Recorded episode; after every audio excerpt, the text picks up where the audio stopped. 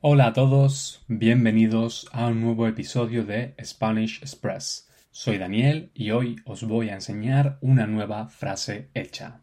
La frase de hoy es agarrar el toro por los cuernos. Esta frase la usamos para expresar que vamos a afrontar, enfrentar un problema y tomar una decisión enérgica, arriesgada y en la que estamos muy seguros de nosotros.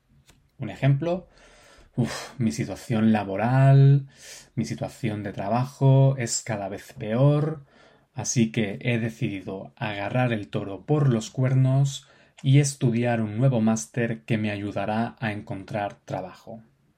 Bien, ¿os ha gustado? Muchas gracias por ver este vídeo, espero que os suscribáis, dejéis un comentario y un like y si estáis interesados, nos vemos en el nuevo episodio de Spanish Express. Muchas gracias y hasta pronto.